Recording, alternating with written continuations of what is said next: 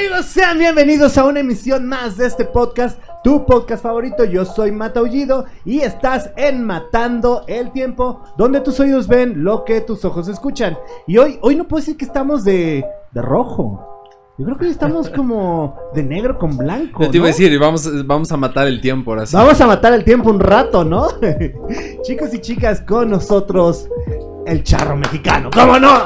¡Aplauso, gracias. chinga! Oye, me emociona, me emocionan estas pláticas.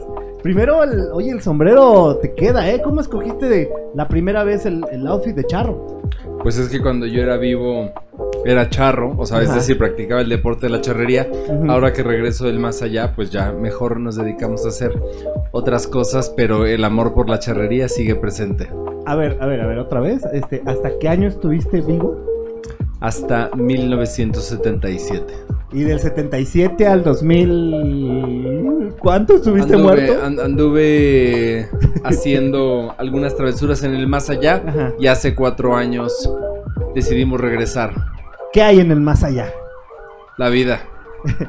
La, La- vida de, la, la, la, la vida después de la vida. Yo, por eso, por eso a mí me gusta decir, Matt, que yo traigo sabiduría del más allá. Ajá. Porque imagínate, imagínate una vida sin apegos. Ujú. Así es el más allá. Hay actualmente mucho sufrimiento y miedos y enojos por apegos. Porque una persona haga algo, porque tengo yo, quiero tener un cierto cuerpo, porque no haya tráfico. Es apego, apego, apego. Y ya una vez que estiras la pata, el mundo material se acaba, ya no hay apegos y pues sí, sí es muy recomendable, la verdad, no tener apegos. es, es un poco como la filosofía de la, de la cábala. Digo, por ahí he leído un par, parcito de libros por ahí de... No sé, ¿De- de- pero si de eso, no sé, pero si de eso se trata, en ese aspecto ¿no? sí. Un, un poquito, o sea, digo, no, no, no soy experto en el, en el tema, lo digo, lo aclaro para que no entren los cabalísticos a decirme cosas raras, pero un poco de lo que te dice la cábala es que cada uno tiene un, por ponerle un ejemplo, un mundo Matrix, un mundo de la Matrix, un mundo energético. Entonces todas esas personas que, que logran eh, tener esa separación de, apegos, que logran tener un, un control energético, pueden ir a este lugar eh, energético, Matrix, otra dimensión, cielo, lo que le quieras llamar, a, obtener eh, cierta información. Por eso dicen que los líderes, pues, haz de cuenta, onda tipo, no sé, Tesla, Steve Jobs, etcétera, siempre son personas como muy espirituales, porque tienen la posibilidad de quitar ese apego que tienen, justo lo que estás diciendo, y, y- y llegar a, a esos mundos. Entonces, podríamos decir que es algo parecido. Y, y la verdad es que eso es lo que nos tiene en una, re- en una guerra actual, el querer que las cosas sean a mi modo, el que yo diga yo quiero tener más poder, yo quiero tener más control y desafortunadamente ponemos esos apegos, por así decirlo, o deseos por encima de vidas humanas y creo que eso, eh, mira, Mata, a mí me gusta decir que en un mundo humano, en un mundo noble, eh, ninguna, no debemos de perder ninguna vida a mano de otro ser humano. Oye, que eso está fuerte, ¿eh? Me está gustando esta plática. Se está poniendo buena. Oye, eh, ¿cuál fue el, primer video que subes y que tú digas, este fue el que punteó la- lo que traes ahorita, ¿no? Pues mira, un TikTok que se hace viral, que rebasa 10 millones de reproducciones sobre Avenida Paseo de la Reforma. Justamente iba... eh, teníamos dos días de grabación, uno hicimos Xochimilco y Avenida Paseo de la Reforma y al siguiente día teníamos una grabación en Teotihuacán. Entonces, eh, yo la verdad es que estaba empezando en TikTok y entonces se me ocurre hacer, eh, iba con Paco que está aquí conmigo ahorita, eh, y mm, hicimos este TikTok sobre Avenida Paseo de la Reforma, el charro bailando. Eh, sí, pues en la temporada de Día, de Día de Muertos estaba el camellón lleno de flor de cempasúchil, hermoso. Y pues ya, lo grabé, lo subí, tan tan, se acabó. Al otro día camino a Teotihuacán, digo, pues voy a volver a entrar A ver qué pasó. a TikTok nomás para curiosear y en eso me sale una notificación de tiene 5000 seguidores. Y entonces digo, esto es un error, algo, o sea, no- nunca, vaya, yo tenía dos seguidores en TikTok. Y entonces dije, esto es un error, ¿no? Y entonces ya vi con detenimiento y había sido ese TikTok que curiosamente eh, un programa de, ah, de, CBS en Estados Unidos me lo pidieron para transmitirlo. El medio Brut, el medio francés, eh, decidió compartirlo en Francia. No, vaya, no, no el corresponsal en México, sino el medio eh, en Francia lo pone justo al lado de la nota de Biden y Trump. Y ahí estaba el charro sobre Avenida Paseo de fue un, fue un video que sí le dio la vuelta al mundo. Y bueno, pues ahí empieza un tema sobre todo muy fuerte, pues con los trends de TikTok. y, bueno, y además pues no nada más con los trends de TikTok, ¿no? Sino como que al final pues eso desprende muchísimas cosas, porque estuviste en el evento de la Fórmula 1, sí. Así es. Sí, que ahí en realidad ahí es donde arranca la aventura. Eh, tuvimos la oportunidad de estar, esto fue en el 2017, Matt, que estábamos en un evento previo a la carrera final y pues en el momento en el cual llega el mariachi, pues armamos ahí la fiesta y eso es como, como era un, un evento para la prensa internacional fue un momento captado por mucha prensa. Ese año fue, eh, fui portada del sitio global de Fórmula 1 y después hicieron favor de invitarme a la carrera final y también fue un momento muy lindo estar acompañando ahí la acción protocolaria. Y después tuvimos el regalo de la vida de ir a Rusia. Ah, al mundial. Al mundial. Ajá. Y la verdad es que yo te voy a decir una cosa, a mí me encantan todas las tradiciones de México. Ahorita que me preguntabas sobre el traje de charro, pues también es, es un ícono la charrería.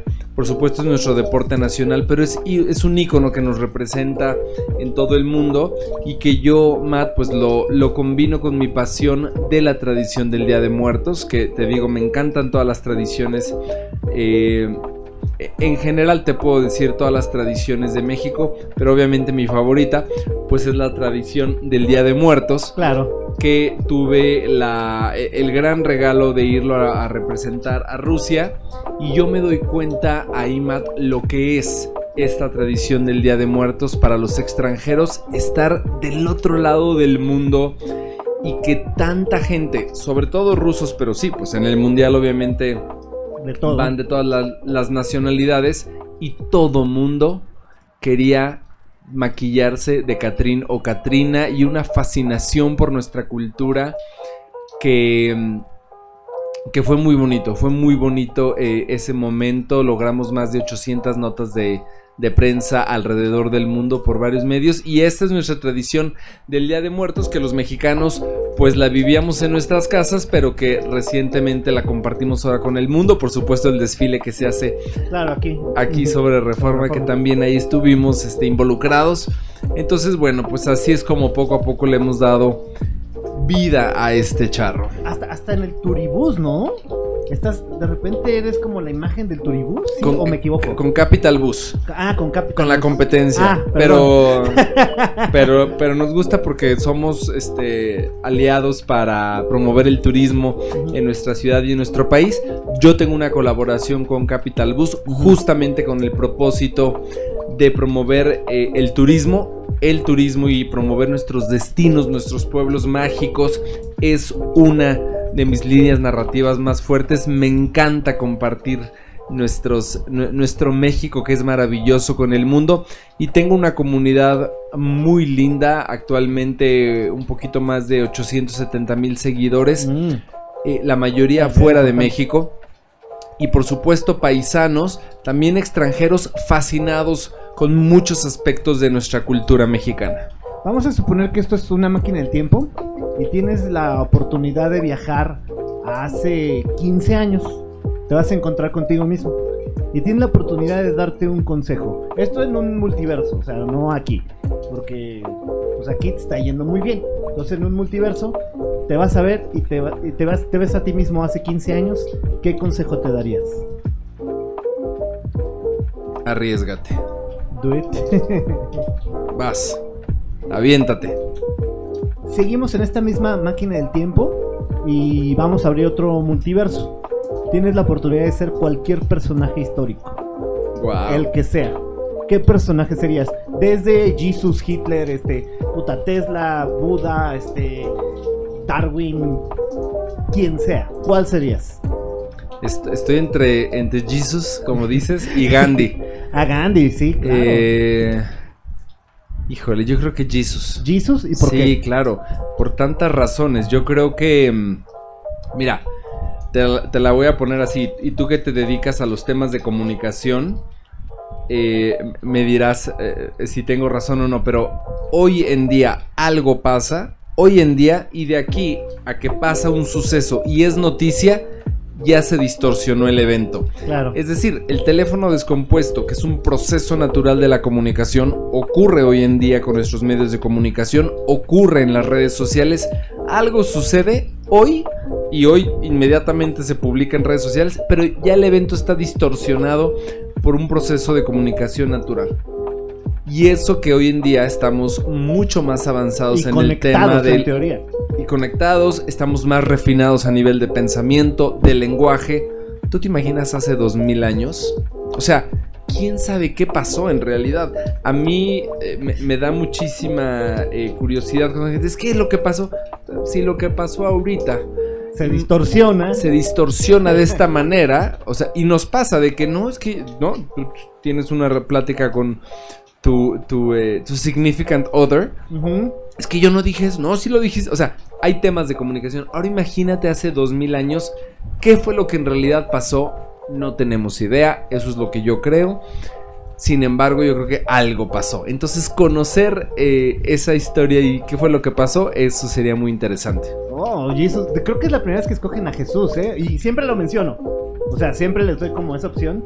eh, pero no es la primeritita vez que, que dicen de, de Jesus. Y em, ahora que está muy de boga todo este tema de series, este, plataformas digitales, ¿cuál es tu serie favorita? Híjole. Eh, pues mira, disfruté mucho La Casa de Papel, he de decirte. Ajá, ¿la primera temporada o todas? Todas. Todas. Como que la penúltima está medio un poquito. Y el güey esquiva ya balas, el peloncillo, no me acuerdo el guarura. Pero tiene, tiene una cosa muy interesante de cómo eh, ni todo es tan malo ni todo es tan bueno. Entonces tiene un aspecto de perspectiva muy interesante. Disfruté mucho Merlí, este profesor eh, de filosofía. Muy interesante serie. Em, de las mexicanas yo te puedo decir, dime, dime. No, de, de, de, la casa de papel, terminando el. el- digo, los, para que no, no, no darles spoiler, pero el mensaje que da al final. Me gustó muchísimo, el- o sea, cuando termina la serie, porque te dan un mensaje de realidad cruel pero cierto, ¿no? O sea, cuando Sí. dices, güey, neta, para los que ya vieron la casa de papel saben a qué nos referimos. Los que no la han visto, por lo menos la última temporada sí se la recomiendo bastante. Todo. Además, a nivel de producto, muy interesante porque eh, cuando se lanza, pues eran capítulos de hora y media. Entiendo Ujú. que hora y media, dos horas y no pega. La serie empieza muy bien y empieza a bajar su rating en España. Primer temporada y ahí acaba porque no le va bien. La compra Netflix, la, la recorta y le edita y hace estos nuevos capítulos de 40 minutos aproximadamente y ese hace un boom mundial y los actores se hacen estrellas globales. De, ¿Serie mexicana? ¿Cuál me ibas a decir? Pues mira, me parece muy interesante para también este, hacer algo, un- la plática más contemporánea, muy interesante la, la serie de Luis Miguel, fíjate. ¿Ah, ¿En serio? Yo no la he visto, ¿eh? Neta no la he visto. No sé si me he perdido parte de la cultura nacional, pero no, no, no la he visto. Mira, yo creo que al final del día es una serie que te da una reflexión para humanizar a alguien que muchas veces a la, gente famosa eh, o a los cantantes, etcétera, no los humanizamos y pensamos que son así como algo aparte, ¿no? Y creo que esta serie eh, vale la pena por eso. ¿Película favorita? Matrix. Oh, toda la- todo, todo, todo, incluyendo la nueva. No, la nueva no. No tanto. Me gustaron mucho las primeras tres. Es que la nueva es como John, este Keanu Reeves siendo John Wick, ¿no? Siempre. a mí sí me gustó la, la nueva, la verdad, pero Matrix es muy buena opción. Caricatura favorita. Híjole, caricatura favorita. No, Se no- vale desde los picapiedra, los. No te pudiera decir de una caricatura favorita. te la debo, no, no tengo así en mis huesos una caricatura que te diga esta es mi caricatura Este es el- favorita. ¿Cuál es tu gusto culposo, musicalmente hablando? Se vale decir, este, Híjole. se vale decir Bad Bunny, se vale decir J Balvin, el Es que, que- sea que tú quieras, que, que que tú todos. creas que es gusto culposo. Gusto culposo de música. Híjole, es que, mira, me además me encanta bailar. Y lo que más disfruto bailar es la cumbia. Pero, pero te puedo decir, el regional mexicano, las muy llegadoras, esa te pudiera decir que es mi gusto culposo. De, de- de todo lo que has grabado, de todo el contenido que, que has subido, porque es bastante contenido el que tienes en, en- en redes, ¿hay algún video particular en el que digas, híjole, este sí me dio como, como pena, ya sabes, señor Sarapito, y le Sí. dio pena y, y que lo ves y dices, híjole, no me gusta que esté arriba, pero trae N cantidad de vistas importantes y lo tengo que dejar? ¿Cuál sería ese video? Ah, bueno, que lo tengo que... bueno, me pasó hace tres semanas que hicieron favor de invitarme a Tlaquepaque. Ujú. Y entonces se me ocurre hacer el Anita Challenge. Ajá. En unas, fíjate, hay un festival mm, increíble que hacen unos chavos de Jalisco que se llama Puertas Mágicas, man. Y entonces invitan artistas urbanos de diferentes partes de México y del mundo y pintan puertas. No sabes con qué arte y todo es con el propósito de crear comunidad y cambiar el sentido de comunidad en un área muy específica de Tlaquepaque. Un proyecto social muy bonito. Entonces fui, hicieron favor de invitarme y entonces yo dije, voy a utilizar el trend de la Anita Challenge. ¿Sabes cuál es? Sí. Bueno, y voy a poner una puerta. Y entonces, no te quiero decir el trabajo que me costó, porque además he de decirte que tiene lo suyo. Aquí el traje, el, el botín, el sombrero Claro. pesa, en fin. Entonces estaba en un área muy corta. Lo tuve que hacer como siete veces, ya estaba cansadísimo.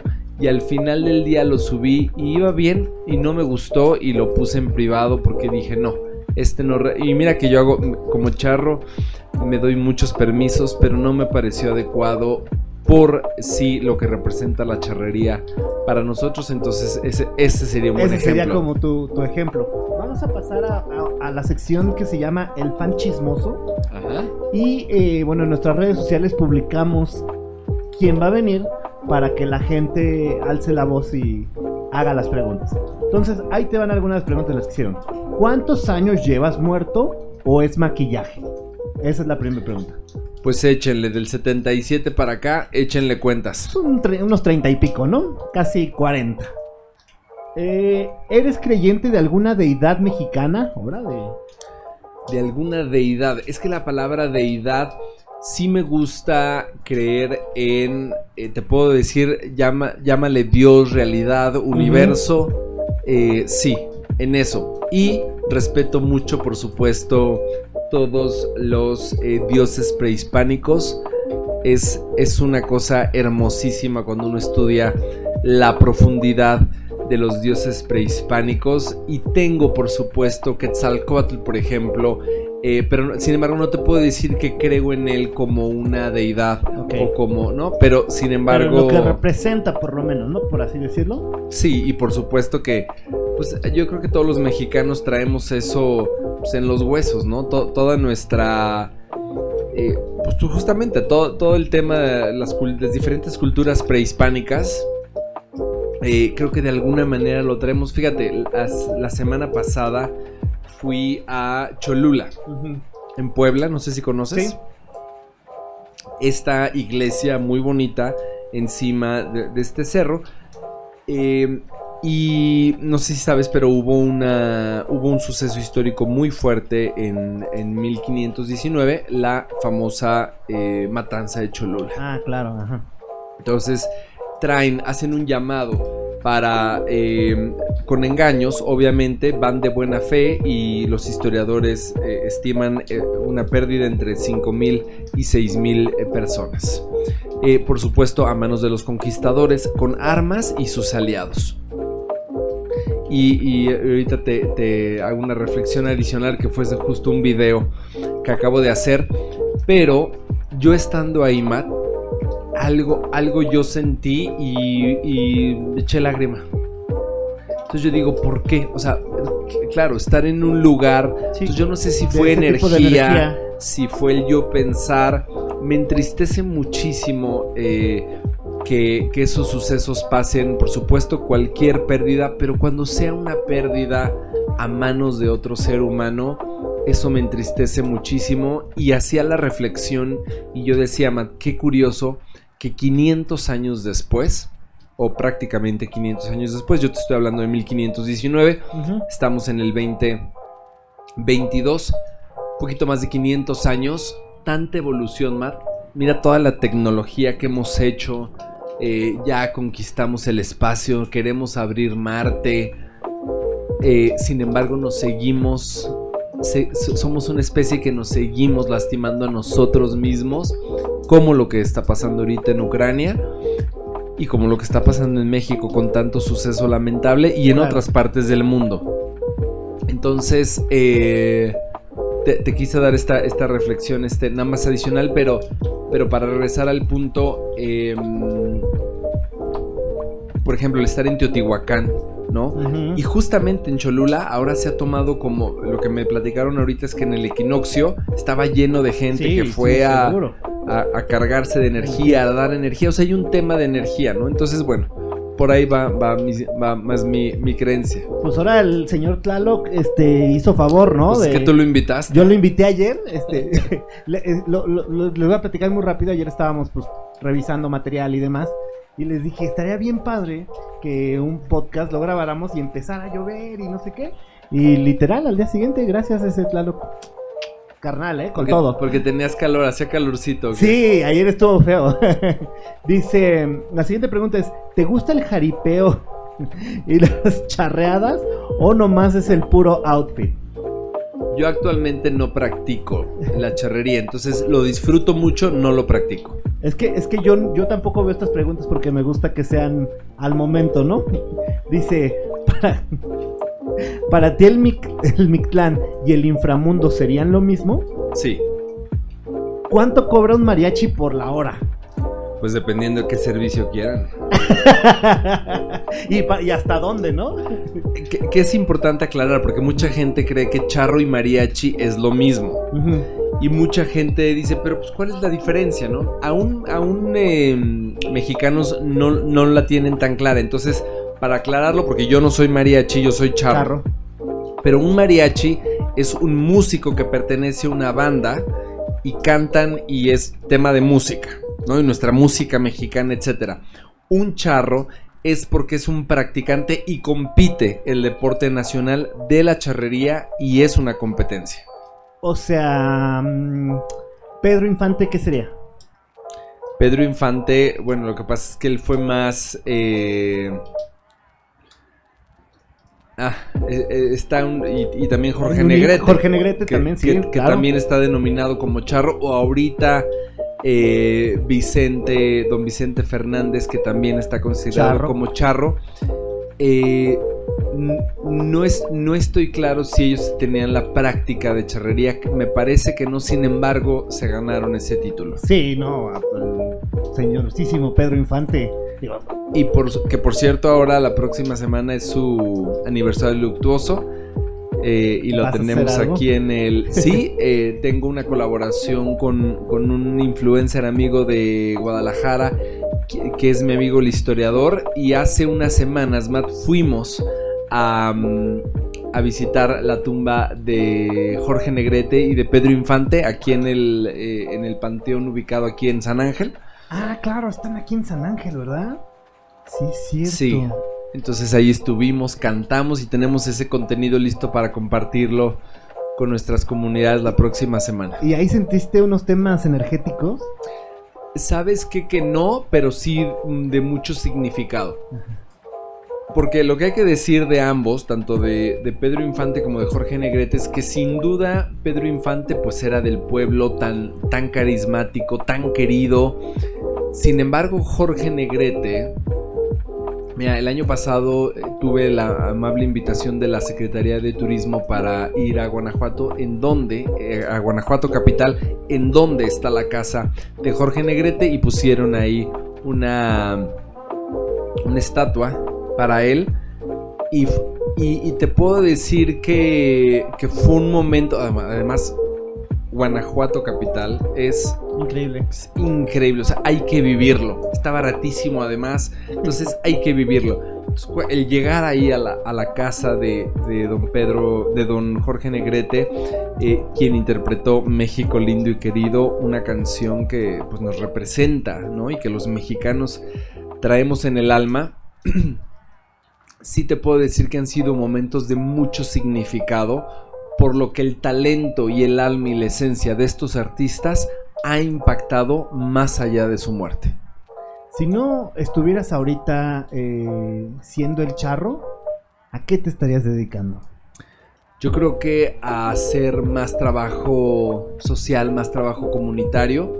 Me encanta el tema de emprender y me encanta la vendimia, y me encanta el comercio. Yo creo que eso es una constante, porque yo creo mucho, fíjate, muchos emprendedores mucha gente que está relacionada con el tema de artesanías hacen favor de, de pedirme que si les promuevo sus productos y todo. Y hace ratito que venimos de Xochimilco justamente, se me ocurrió grabar ahí un video y entonces hice un video que dice, eh, yo quiero ser la marca registrada de tu corazón. ¡Ah! Porque somos hecho en México.